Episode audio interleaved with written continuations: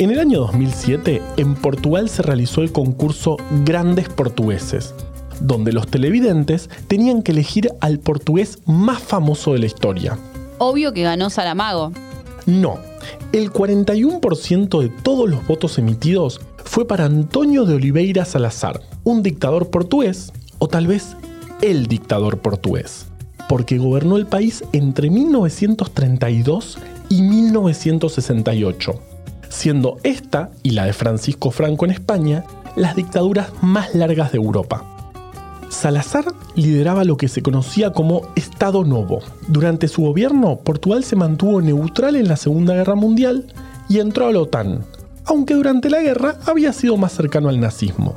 Fue el único país que pagó completamente el Plan Marshall, un préstamo que le dio Estados Unidos a los países aliados luego de la guerra.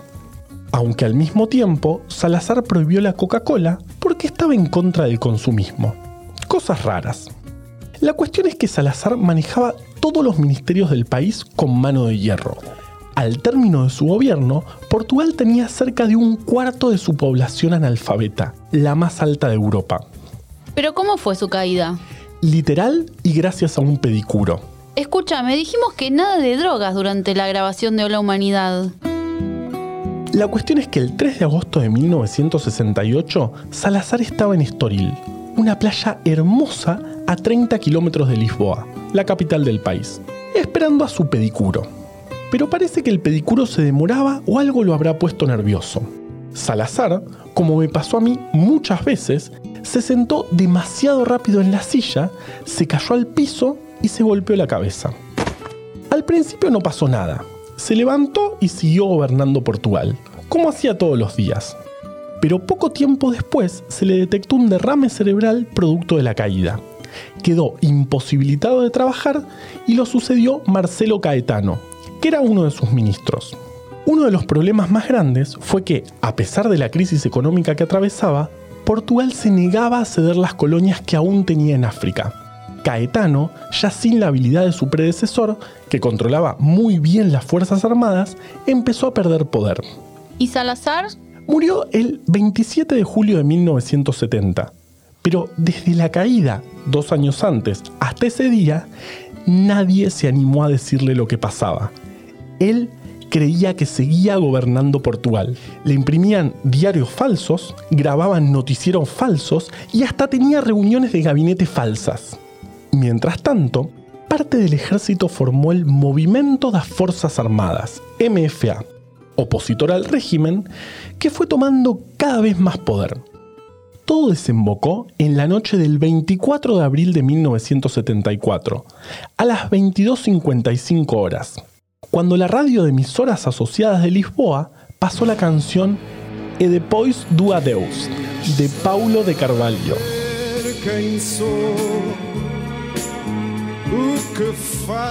Dos horas más tarde, a las 0.25 del 25 de abril, la misma radio pasó Grándola Vila Morena, una canción revolucionaria que, obvio, estaba prohibida por el régimen. Grándola Vila Morena, Esas fueron las señales para que las tropas del MFA activaran el plan. Rápidamente, el resto del ejército se sumó y los sublevados tomaron posición en el cuartel general donde estaba Caetano. Durante el 25 de abril, la situación se mantenía tensa.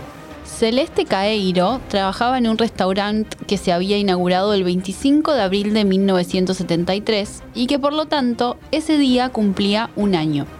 Para conmemorarlo, querían darle un clavel a cada cliente, pero dada la situación, ese día el restaurante no abrió. Celeste volvió a su casa llevando consigo los claveles. Tomó el metro y cuando bajó, sorpresa, se encontró con los tanques de los revolucionarios. Entonces se acercó a un soldado y le preguntó qué pasaba. El soldado le respondió que estaban yendo a detener a Caetano, que esa era la revolución de Portugal. Después le pidió un cigarrillo, pero Celeste no fumaba. Entonces quiso comprarle algo de comer, como para apoyar la causa, El problema era que, al igual que su restaurante, los locales habían cerrado por la situación que se vivía. Así que Celeste le dio al soldado lo único que tenía, un clavel. Y él puso la flor en el cañón de su fusil. El resto de los soldados lo imitó, generando así una de las imágenes más icónicas de la historia de la humanidad. Los revolucionarios, con sus fusiles ocupados por claveles, presionaron al gobierno de facto e hicieron la revolución pacíficamente. A la una de la mañana del 26 de abril, la televisión y la radio estatales presentaron a los miembros del MFA encabezados por el general Spínola como presidente de la Junta de Salvación Nacional. Se liberaron los cientos de presos políticos que había en el país y al año siguiente hubo elecciones. El Estado Novo por fin había terminado. Hoy Celeste tiene 89 años y vive en Lisboa, con una pensión que le alcanza apenas para comer. La historia es siempre efímera y vertiginosa, pero la radio y la televisión son testigos que no la dejan morir. Y a veces, incluso, la construyen.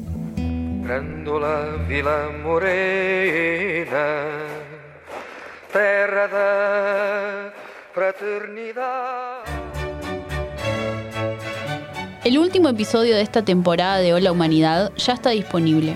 Escucha Otro Mundo en tu app de podcast favorita. Esto también es la humanidad.